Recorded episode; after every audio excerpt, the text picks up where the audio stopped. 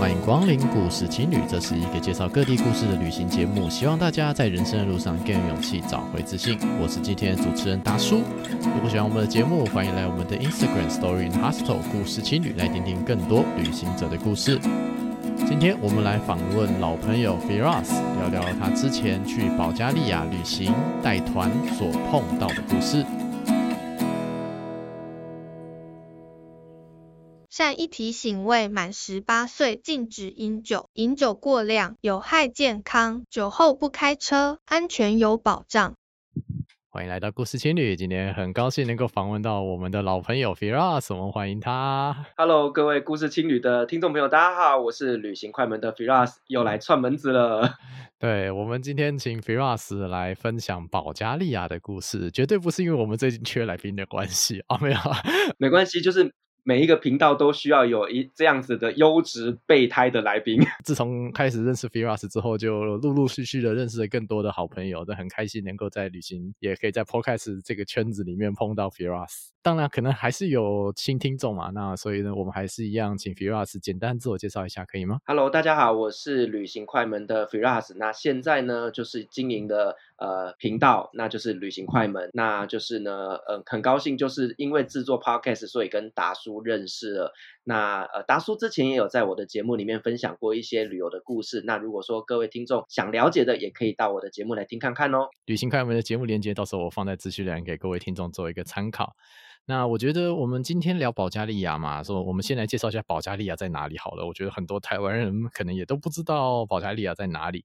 就我们之前有聊一个聊过，就是克罗埃西亚、还有罗马尼亚、还有土耳其这几个国家。那这三个国家的交界处。就是三个角对在一起，正中间差不多就是保加利亚这个地方。那保加利亚呢，它刚好在土耳其西北角这个位置，然后它的整个东侧就是黑海那个地方。保加利亚以北呢，则是我们之前聊过的罗马尼亚啊，它的东，它西侧呢就有其他的就是南斯拉夫的国家。那保加利亚这个国家，就是在我们一般的观光客行程里面，通常很少会排进去啊。那我们想问一下 Firas，当时是怎么跟保加利亚结缘的呢？呃，真的就像刚刚达叔说的哦，就是呢，在还没去过保加利亚这个地方之前，我真的不知道有这个国家存在着。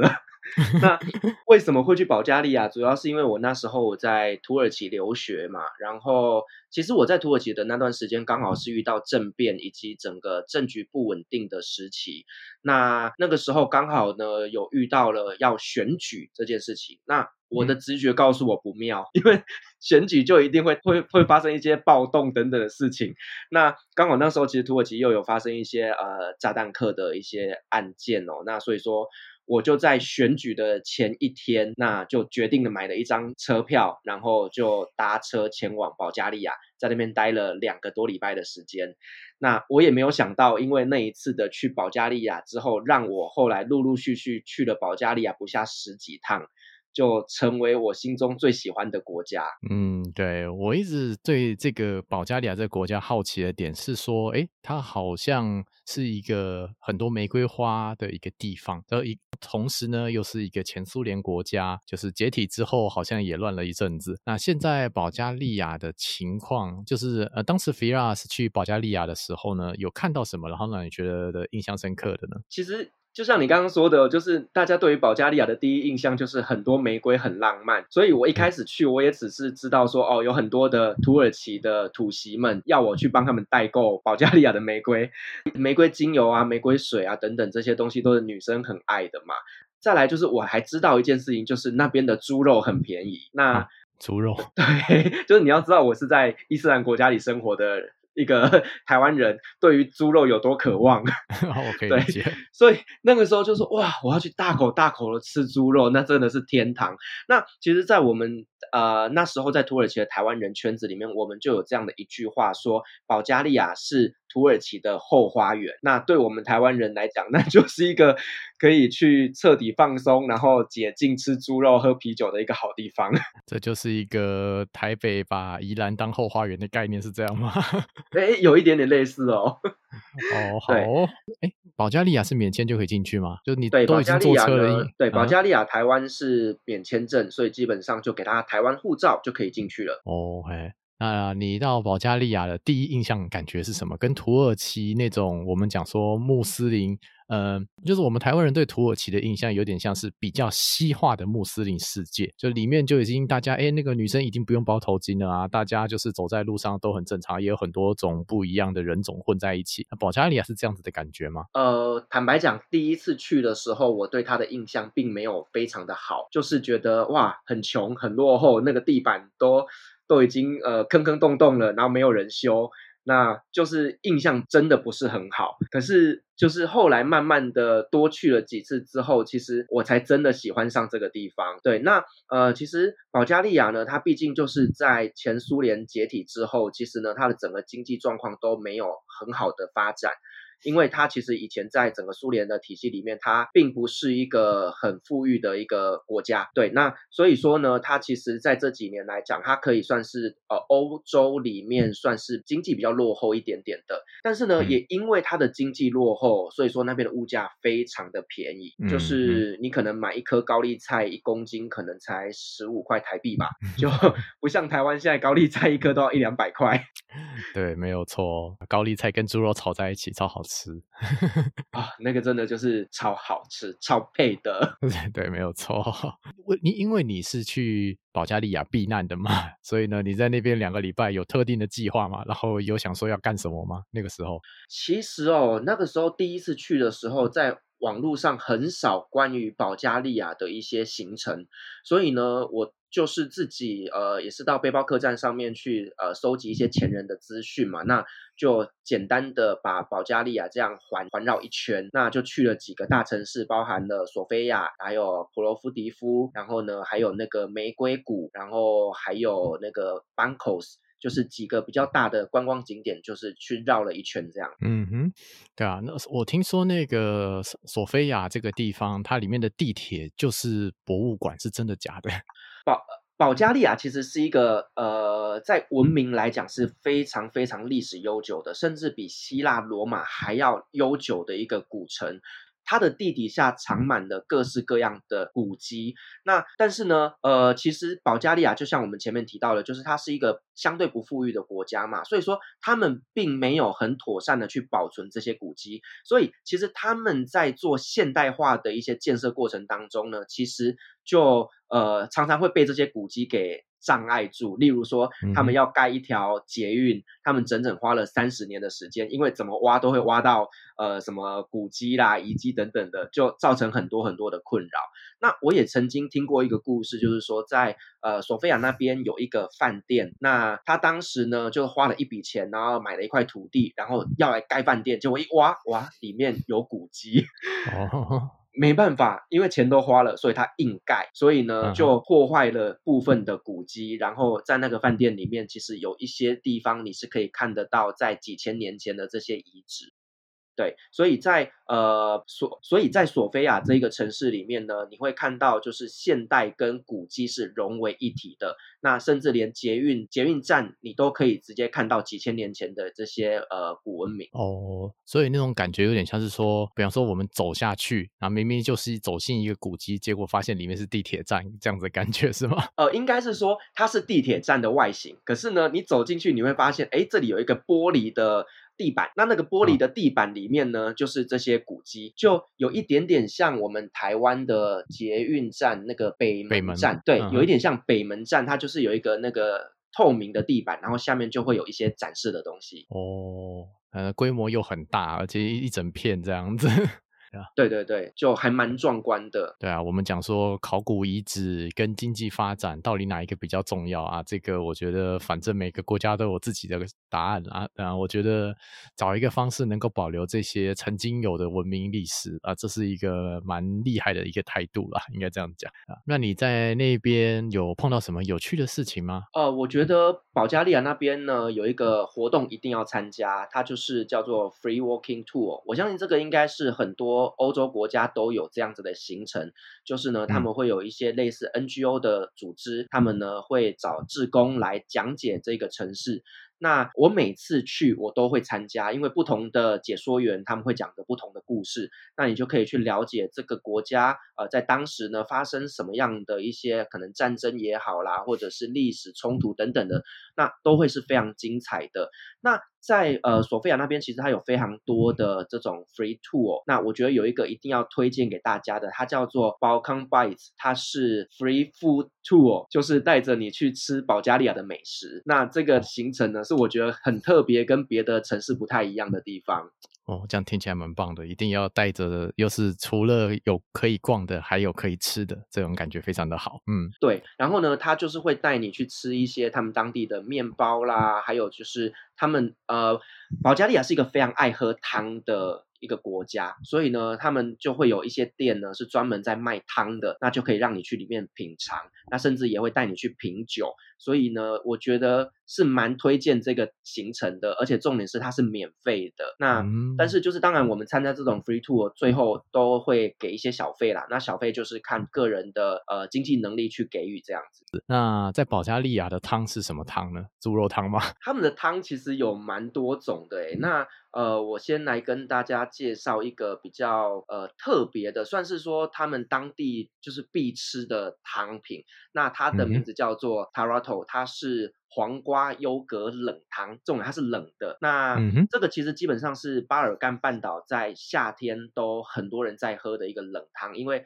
它是用优格的乳制品，然后去拌入黄瓜、盐巴、大蒜等等的这些食材，然后搅拌完喝下去是很清爽的。但是因为它的味道真的有一点独特啦，嗯，所以也不是每一个台湾人都能接受。但是就是去尝鲜，这是他们最最多最有名的一道汤品。嗯，对啊，这样很棒啊！我觉得就是有他们自己在地特色的食物，还有聊到一个关键字酒嘛，对不对？那保加利亚那边的酒是不是也很便宜呢？呃，我保加利亚酒真的是蛮便宜的哦，尤其啤酒真的非常非常的便宜。那呃、嗯，基本上保加利亚人哦，他们呢就是每天都在喝酒。那之前我们有一个领，呃，之前我去参加那个 free tour 的时候呢，就有一个导游，他就跟我们讲说，呃，保加利亚人呢就是呃，Monday let's go to a drink。然后 Tuesday let's go to a drink，然后 Wednesday let's go to a drink，Friday of course let's go to a drink，就是 每天都在喝酒啦。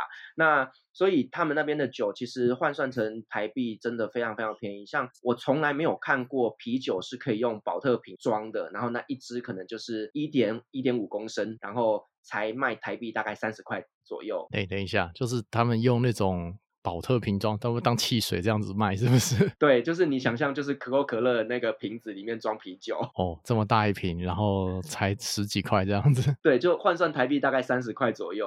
哦，好，还蛮愉快的嘛。就是如果想一醉方休的话，似乎是个不错的选择。对，所以我个人是呃蛮蛮推崇那边的酒啦，但是。就是说，也也不要把自己在那种异乡喝到醉啦，除非就是你买回家房间你自己慢慢喝就 OK。也是啊，就自己量力而为就好了。那除了啤酒还有汤之外，应该还是有什么在地的食物吧？那边主要你刚刚有讲说有猪肉，是烤的还是做怎么做呢？保加利亚他们的料理方式有分成两大类，一个是烤肉，那这一块其实我觉得跟、嗯、呃整个土耳其中东国家那边是有一点点类似的，他们都会去把肉弄成卷，然后拿下去烤。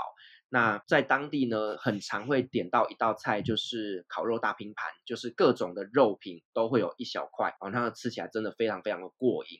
那再来就是他们会用炖煮的方式去煮。呃，猪肉，所以其实那一边你也很容易去吃到他们家常菜，就是用炖的方式去做料理。对，嗯、那另外呢，我觉得到了保加利亚，第一个你会看到的东西，一定就是满街的大披萨，就是他们都会有，对，他们会有一种像是干妈店的那种小店面，然后呢就会有那种很大很大片的披萨，你就把它想象就是拿坡里披萨的两到三倍大，这样子是一片，啊、对，对，就是非常大片的披萨。那那个那那一片大概就是一张脸那么大，对，嗯、那很便宜啊，一片大概也就是十几块钱台币，所以真的很过瘾。在那边吃感觉并不是一个很大的问题，在那边可能订一个披萨一整天就饱了。对，那像我自己本身很喜欢，呃，保加利亚那边有一间餐厅哦，那它叫做。呃 Happy Grill，它是一个连锁店，在保加利亚每个城市几乎都会有。那在那边呢，你就点一盘牛，你就点一盘牛排，点个面包，点个汤，点个啤酒，再点个薯条、炸鸡等等的，满满一桌菜，大概才三四百块台币。哦，这这样子要很多人一起吃吧？就是呃，我后来每次带团去保加利亚的时候，我一定是一群人，然后一起 share，然后就可以吃到很多很多不同的菜。那真的是一个蛮棒的餐厅啊。嗯，对。那讲到这个哦，就 Firas 后来开始带团，大家就是带去保加利亚玩嘛。那在这个过程中，通常你会推荐哪些景点给这些新来的观光客呢？呃，台湾人去保加利亚，通常呢会有一个主轴，可能会是在六月份的玫瑰节。哦，那这是台湾旅行团他们基本上最主推的一个行程呐、啊，就是在每年的大概六月的时候，那在保加利亚那边有一个叫做卡赞德克的城市，那他们在。呃，每在六月份的第一个礼拜天会举办呃玫瑰节。那在这个玫瑰节那一天，你就会看到就是保加利亚人他们的呃类似化妆游行，就是呃玫瑰花车之类的。那他们都会穿上他们最传统的保加利亚的服装。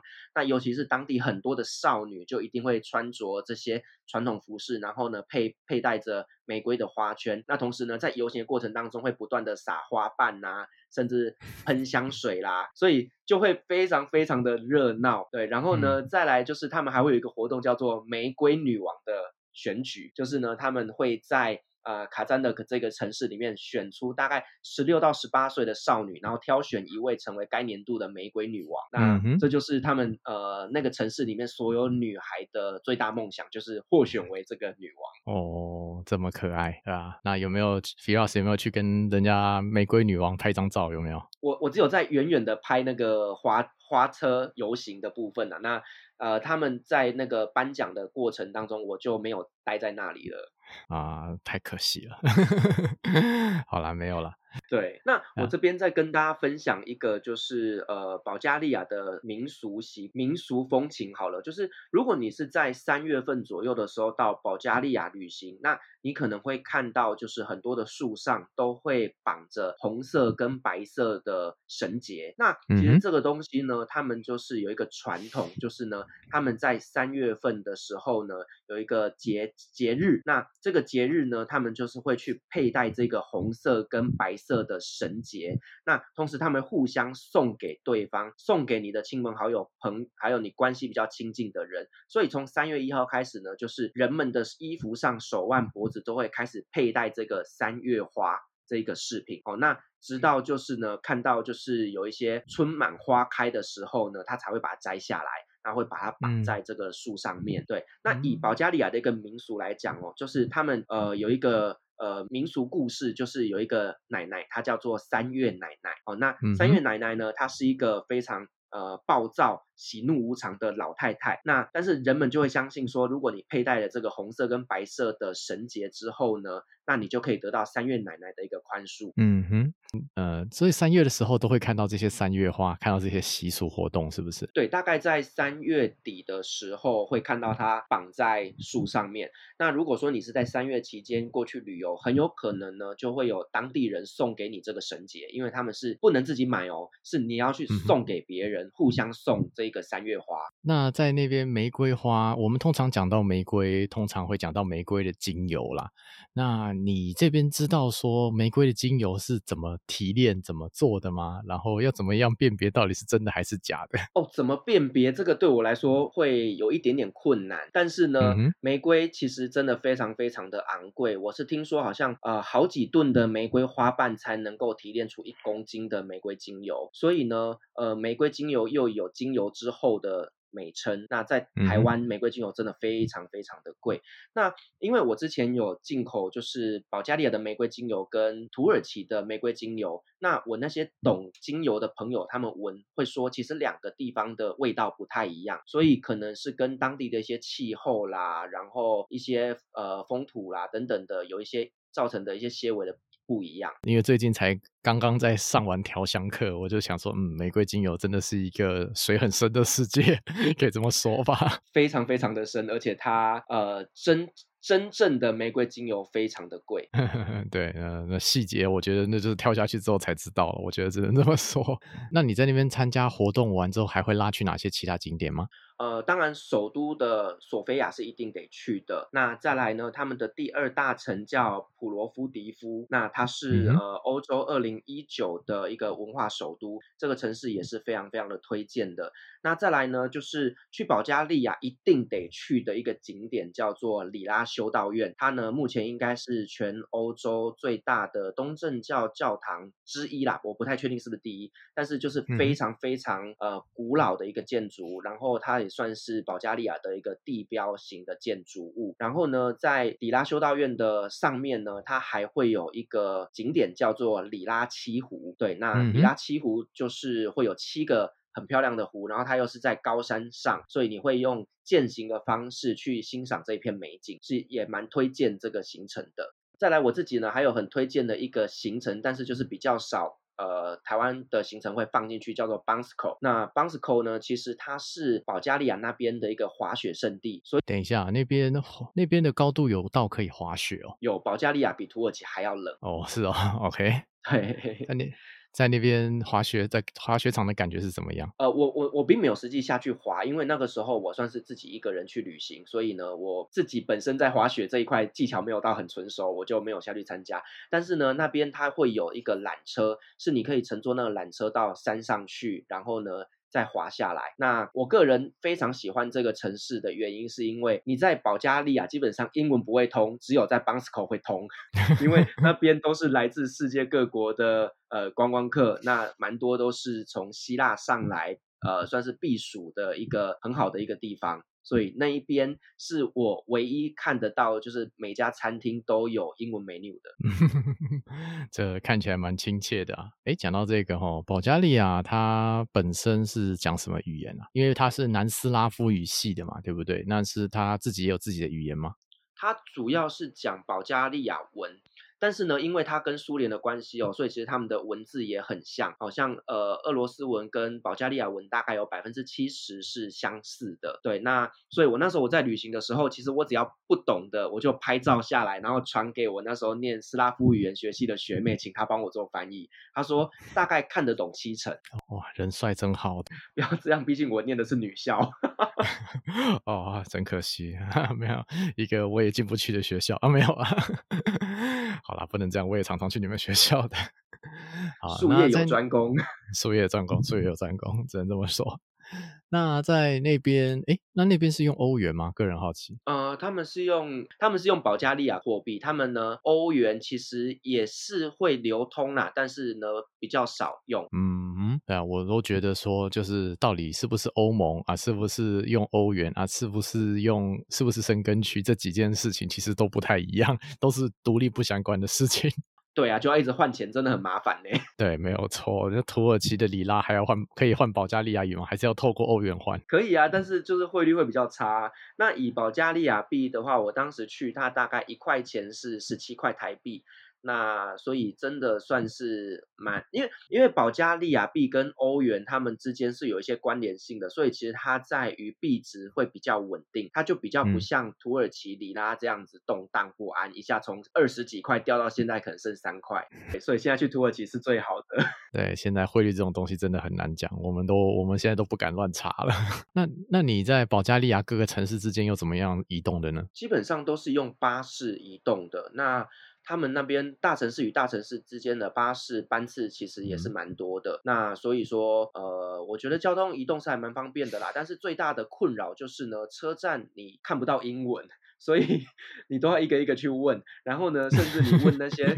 车站的柜台人员哦，他也他也不会讲英文，那个时候你就会很痛苦，然后就只能就是在那边喊着说 Bansko Bansko，然后就会有人来带你过去坐那台车。哦，了解，就是我们讲说背包客的生存之法门这样子。对，就是要勇于问路。然后另外有一个方法就是你可以去下载 Google 的那个 Google Translation，它有一个是。就是你用照片去拍这个字，然后呢，它会自动翻译成中文，它有这样子的功能，嗯、所以其实可以善用这些科技的工具。嗯哼，他们的观光业一直有慢慢的发展起来嘛。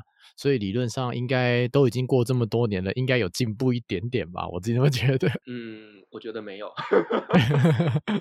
好，那我们刚刚讲到巴士哦，我想跟大家分享一个，就是在海外旅游真的也不要太客气，就是。Google 的地图这一件事情，就是那个时候呢，我是要去 Bansko 这个城市哦，然后呢，我就定位好了，就是 Bansko 为我的目的地，然后呢，就这样开着开着，然后呢，突然间就到了一个大城市，可是说实话，我们看不懂地标嘛，然后我们也看不懂，就是车站的那个站牌是写什么，嗯、那我只觉得哦，一个大城市，可是我看了一下 Google 的地图，发现说，哎，还没到 Bansko，所以我说，哦，好，那我就继续坐车，结果坐着坐着呢，突然间就，哎，你知道地图突然。突然间就跳了，可能网络不好吧。突然间地图就跳了，然后我就发现，哎，我已经离开邦斯科，而且已经离开大概三十分钟左右的车程，我才发现这一件事情。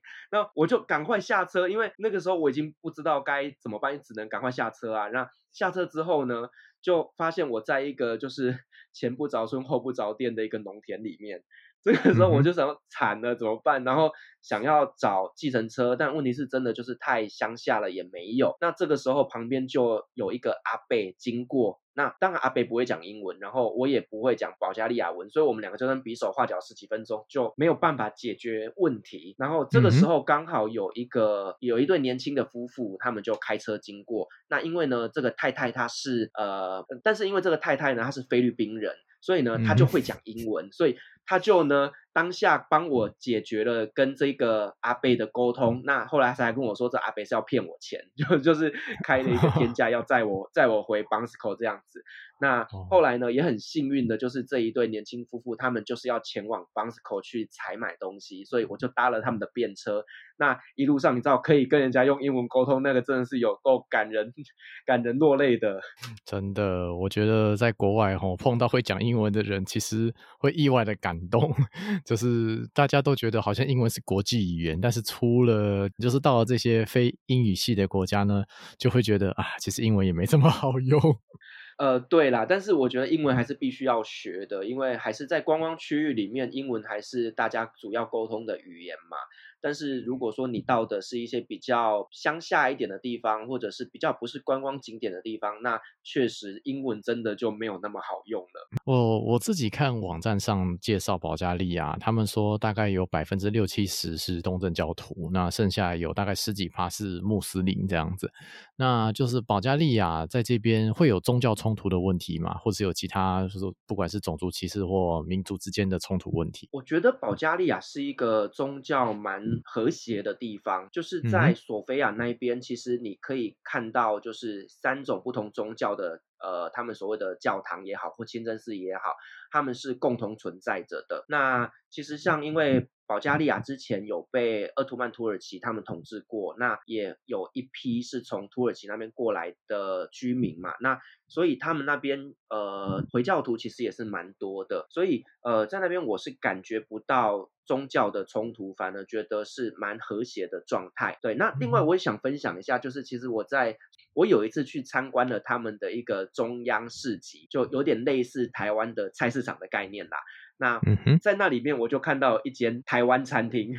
就觉得哦，好感动哦！就是在保加利亚竟然会有台湾餐厅，因为基本上我们在海外旅行的时候看到的都会是中国餐厅，而不是台湾餐厅。所以呢，这个应该是我们的台湾的前辈在那边努力，然后呢开了这样的一个餐馆，然后跟大家推广台湾的美食。结果我走进去一看，卖炒面、卖炒饭，就其实真的就是我们在台湾比较，就也不是我们想象中的可能会是一些什么珍珠奶茶、咸酥鸡这些台湾特色小吃啦，就是很 平常。的台湾家常菜啊，哎呀，不要这样子啊！人家在国外生活不容易啊，你哪边弄出珍珠奶茶，那是一个非常高级的东西。对，我在台湾，我其实不太喝手摇饮，可是呢，我只要到国外，我看到珍珠奶茶店，我一定买单。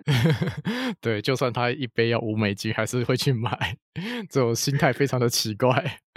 就很奇怪哦，就是我在台湾，我其实完全不碰珍珠奶茶，但是你在那个外面的那种环境下，就是有一种莫名的想要体验台湾的味道，就真的还蛮蛮、嗯、有趣的。对啊，那但是喝了也不见得是台湾的味道嘛，对他们都会有一些特殊的调味。坦白讲，还蛮难喝的啦。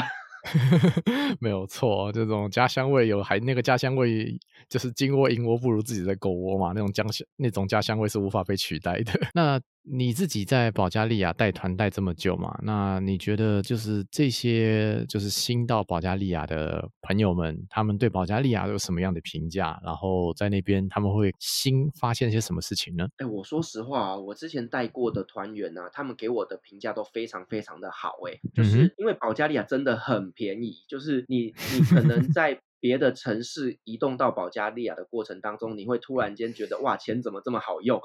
原来可以买这么多的东西，而且可以吃的这么爽，这么的开心。所以他们通常到保加利亚，第一个呃，就是真的买东西会买的很开心。然后再来呢，我觉得保加利亚的食物是很好吃的，然后又很多元，然后就比它又不像中东那边的料理有一些些食材的限制，然后料理的种类方式也多出非常多，然后。再来就是说，保加利亚呢，它的玫瑰相关的产品非常多，所以基本上大家就是伴手礼，整个买好买满这样子。嗯，是一个我们讲说台湾人讲求 CP 值的话，保加利亚是一个不错的选择，可以这样说吧？嗯，我觉得真的是一个很棒的一个地方。那如果说你身边呃刚好也有朋友，或者是你本身是喜欢精油的。那你在那边一定会买得非常非常的开心，因为在当地买的物价大概都是台湾的五分之一，甚至到十分之一。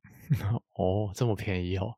这个精油的价钱可以差到十分之一哦，这么厉害，感觉买一张机票去那边进货，感觉是个不错的选择。哎，你怎么知道我之前就在做这件事 啊？偷偷讲一下，你在那边一瓶都怎么算的？哎，这个我们我们私下聊。好，没问题，没问题。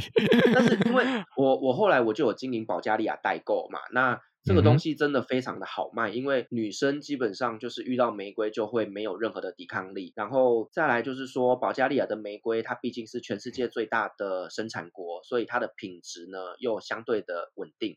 那所以基本上，呃，这一个商品一直都是我卖的很好的的产品。我甚至因为呃，液体这些东西是没有办法就是用邮寄的，所以呢，我们对，所以我们通常都是呃少量自己扛回来。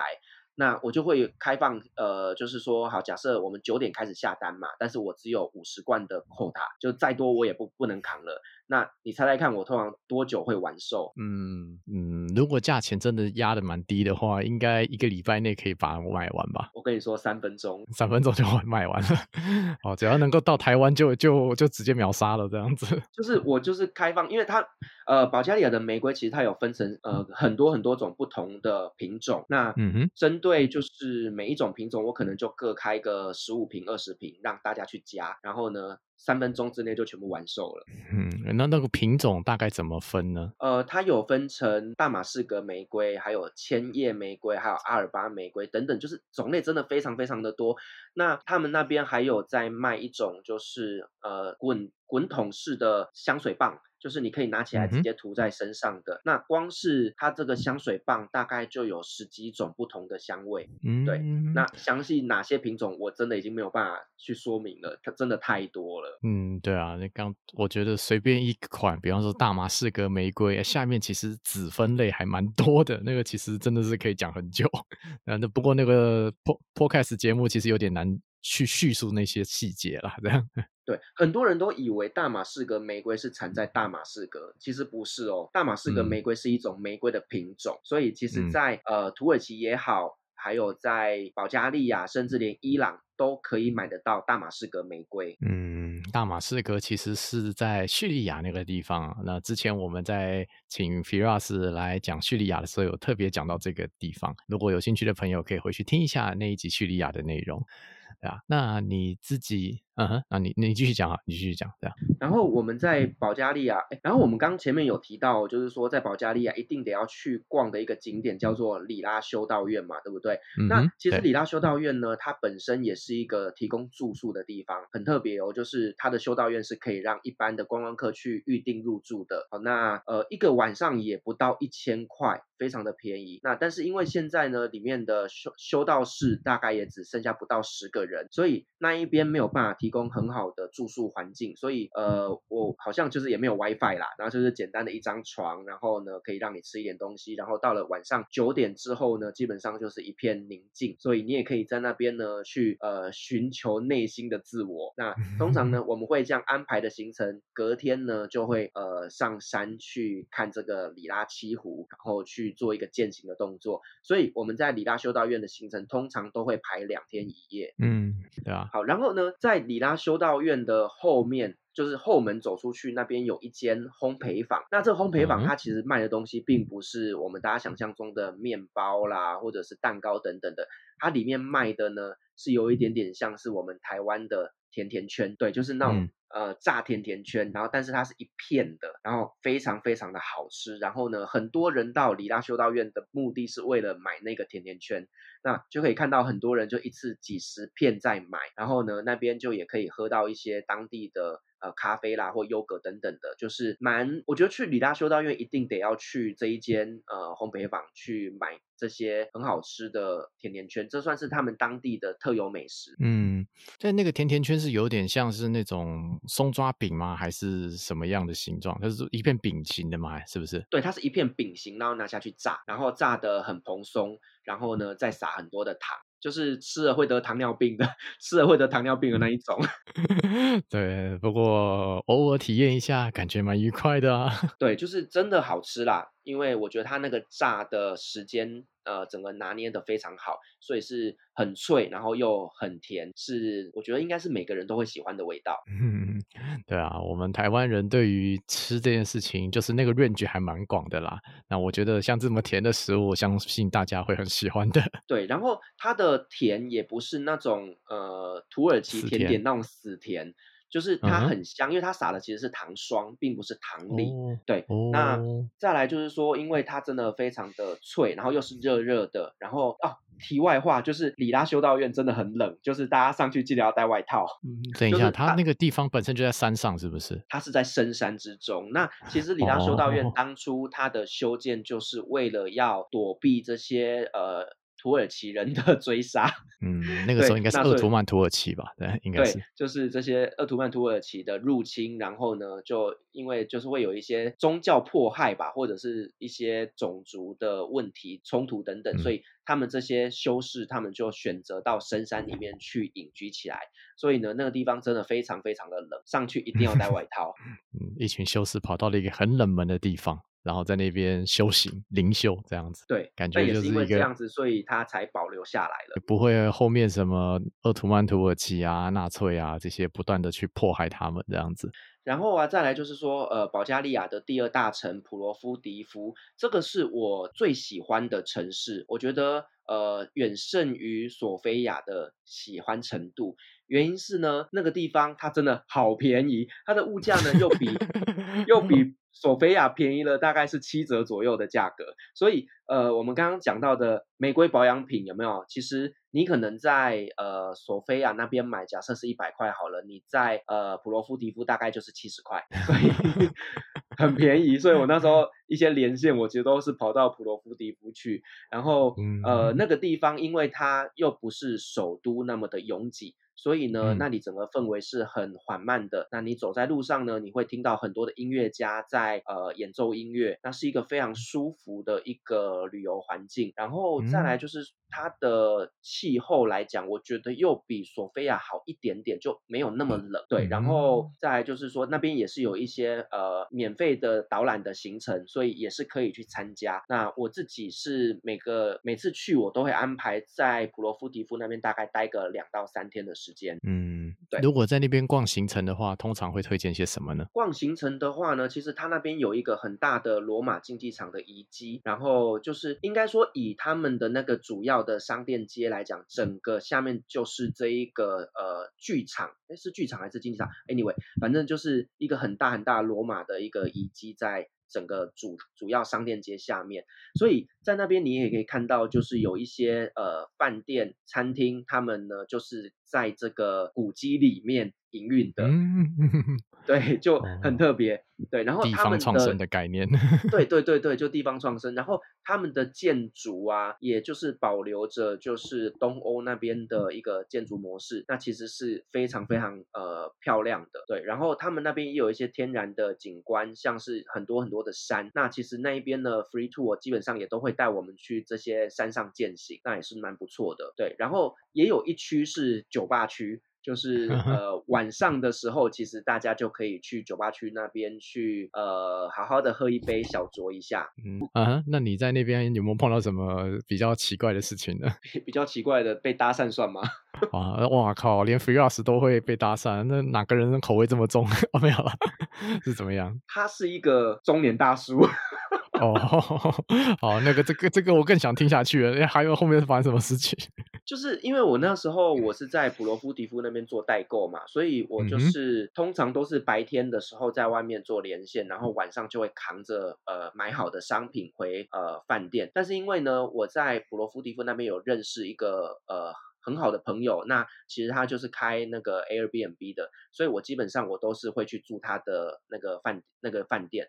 然后，但是那一次去刚好就是就是个人房是都被租满了，所以他就安排我去住一个阁楼房。那个阁楼大概是十二人同住的一个阁楼。然后，但是因为我去的时候是淡季，所以也没有太多人。基本上我当天以为只有我一个客人。然后到了晚上，我就开始在那边整理订单嘛，然后开始整理这些商品啊。然后就突然间有一个保加利亚的中年大叔走进来。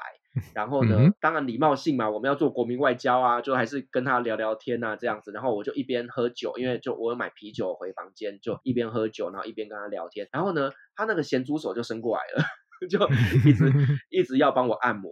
然后我那时候就 心里想说，嗯，这样好很奇怪，因为我我跟他就是第一次认识，他就想要触碰我，这件事情让我是。不舒服的，可是他又不是那种类似性骚扰的方式去摸你，他就真的是想要帮你按摩这样子，所以我当下就是好，他帮帮我抓抓肩膀这样子，然后呢，他就开始聊他以前在国外的旅游故事啊，然后包含他去菲律宾，然后他说他是一个演艺经纪人，然后呢，他就是会。呃，帮很多人安排上电视啦，然后去做选秀等等的这样子的活动。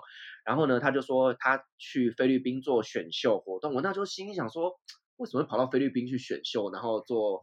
就是保加利亚的节目，真的是有点有点匪夷所思，对。但是当下就是还是听他继续讲，然后就开始话锋一转，突然间就聊到了菲律宾的，就是 Lady Boy。然后我就心想说、嗯、，Lady Boy 是我想的那个 Lady Boy 吗？对。就然后呢，后来就开始那个整个话题越来越偏，越来越偏。然后呢，他开始尝试想要摸我其他的部分，那我就 当然不可能让他碰嘛。然后他又跟我，他是他说他是一个，也是一个摄影师。然后呢，我当下就心想说：“你是摄影师吧？”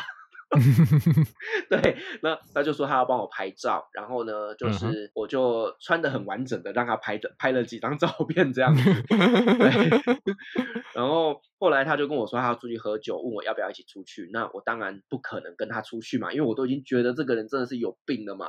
然后后来他就自讨没趣，他就自己呃出了饭店。然后后来我就整理完了东西之后，我就。就去睡觉，因为隔天就是的车，隔天的车子要回呃土耳其，所以我后来想想，其实哎，我这样真的蛮大胆的，就是我喝了酒，然后呢，我又跟他睡在同一个楼层里面，真的晚上他对我怎么样，可能真的还蛮危险的。对自己自己后来怎么就觉得说自己怎么这么没有警觉性这样子，然后后来呢，我就是隔天。离开，然后我就到了车站，然后他就传了讯息给我，因为我们有互相交换的那个通讯软体。然后呢，他就开始跟我说：“哎，很高兴认识你啊，可惜时间不够长啊，只能跟你这样简单的交谈几句啊什么的。”然后呢，聊着聊着，他说：“呃，有机会我要去土耳其找你玩啊。”最后还补了一句，就是 “You are a very beautiful boy。”嗯哼，对，真的，嗯，蛮危险的。对对对，蛮可怕的。哦，人帅真好，这样的人哪像我人丑价钱要谈好了，没有？那 Firas 觉得，就说，如果各位听众朋友未来想要去保加利亚这边去旅行的话呢，可以做哪些准备，会让整个旅行更加的愉快？我觉得，呃，可以做一些就是行前的呃资资料库的查询。啊，我在讲什么？呃，我觉得可以先上网搜寻一些，就是呃，你想要在保加利亚那边想要逛的行程。如果你是背包客啦。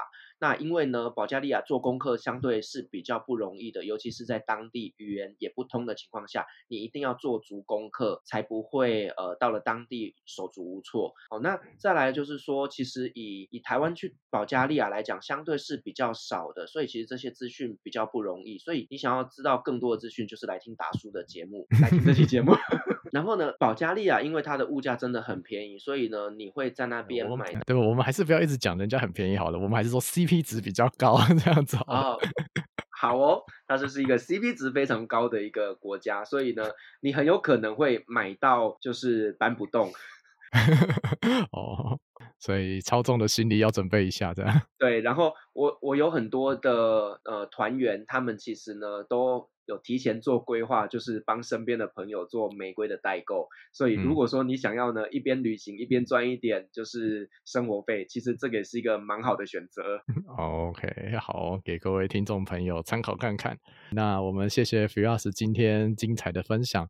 保加利亚呢是一个 CP 值很高的国家，大家各位听众朋友有兴趣可以来挑战看看。那也谢谢各位听众聆听，在这边跟各位听众说声再见喽，拜拜，拜拜。今天我们透过了 Firas 的观察，了解到南斯拉夫地区的保加利亚这个国家有自己的生活，有自己的节庆，有各种宗教，同时也有各种语言混在一起。尽管因为苏联的影响，经济状况其实不太好，但在地的人们仍然努力过好每一天。如果疫情之后大家有兴趣的话，可以去保加利亚看一看。希望今天的故事对大家有一些小小的启发。如果喜欢我们的节目，欢迎在 Apple Podcast 上面留下五星留言，多订阅、多关注、多分享、多赞助，让更多人知道这个节目。祝福大家在人生的路上更有勇气，找回自信。这里是故事情侣，我们下一期节目再见，拜拜。